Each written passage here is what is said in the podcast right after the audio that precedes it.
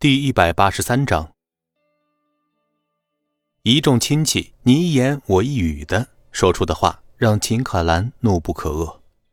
他紧握着拳头，眼睛冷冷的扫过这群蛀虫，想着秦氏分给他们的红利，心里冷哼一声，而后说：“放心，我绝对不会耍性子，一定会把项目拿回来的。”听着秦可兰的话，秦照心中冷笑。这次一定要抓住机会，彻底将秦可兰从秦氏集团清理出去。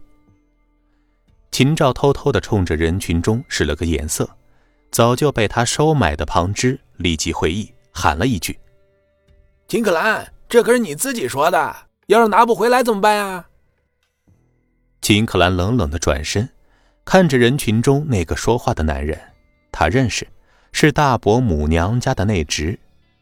那人见秦可兰看向自己，也不惊慌，同样冷冷地看了回去，而后走出人群，继续说道：“秦可兰，你要是能把项目再拿回来，我就给你端茶倒水，赔礼道歉。如果你办不成，怎么办？那就离开秦氏集团，把董事长的位子让给秦牧，怎么样？”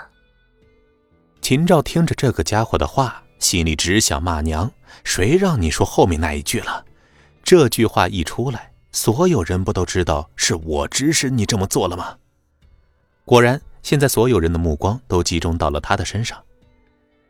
秦可兰嘴角冷笑着，他当然知道这个男人和自己打赌的目的是什么。他肯定早就预料到，即使自己上门去求苏家，也不可能拿回项目。这个时候跳出来和自己打赌，无非是想将自己彻底清理出秦氏集团，好让秦牧上台。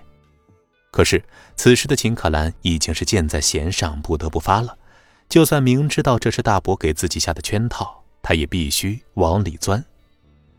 秦可兰眉头紧皱，如果他现在服软的话，肯定会成为笑话。秦照看着被架上烧烤架的秦可兰，心中激动不已。虽然那人说错了话，但是也成功的将秦可兰架上了火堆。此时的秦可兰上不去下不来，她倒要看看自己这个好侄女儿要怎么化解眼前的麻烦呢？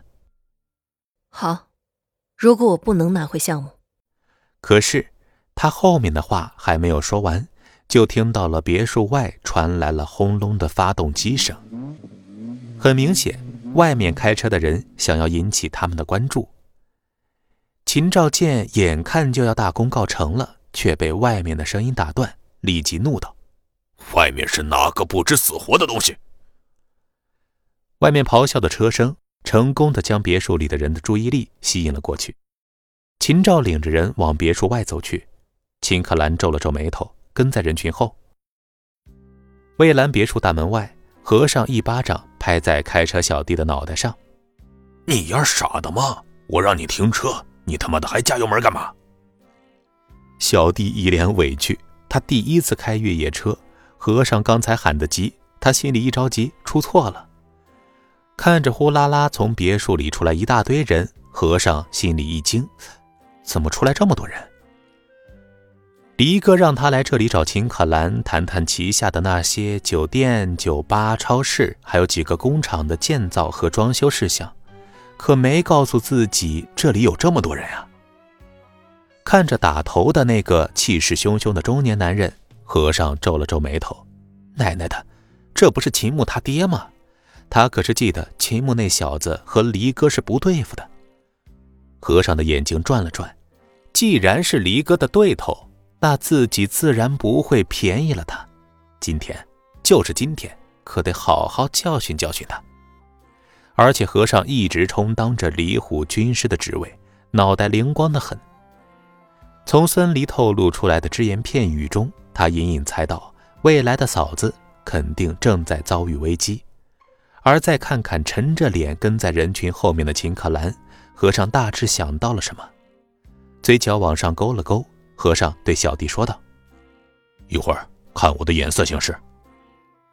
要是能够教训秦照一顿，不知道离哥知道后会不会教自己两招八极拳呢？”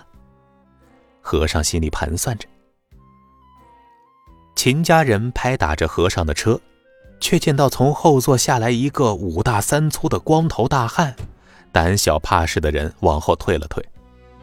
和尚虽然走的是军师路线，可是奈何他长得高大，而且剃着光头，再加上从事着灰色行当，看起来那确实是凶神恶煞。我是来找秦可兰秦总的。和尚皮笑肉不笑的对着秦家人说道。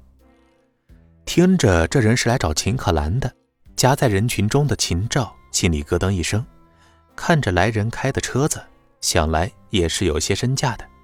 暗道秦可兰不会是攀上什么大户了吧？而这个和尚看起来魁梧凶狠，倒像是个保镖。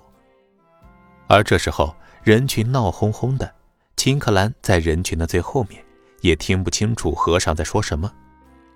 秦照担心会是什么有大背景的人要帮秦可兰，眼睛转了转，推开挡在身前的人群，走到和尚面前说：“我是秦可兰的大伯，你找他有什么事和我说就行了。”秦照的想法是啊，他先试探试探和尚的底细，万一真的是秦可兰找来的帮手，他也好有所防备。而且如果可能的话，自然是能挤兑走。就更好了。听着秦照的话，和尚心中冷笑，等的就是你这个大伯，哼，看我怎么教训你。本集播讲完毕，感谢您的收听。